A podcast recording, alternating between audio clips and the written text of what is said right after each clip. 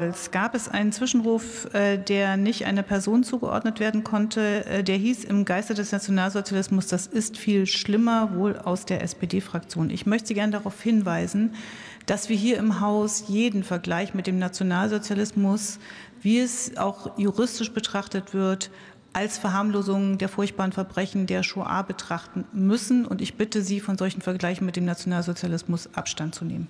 Herzlichen Dank. Das Wort hat Adis Ahmetovic für die SPD-Fraktion.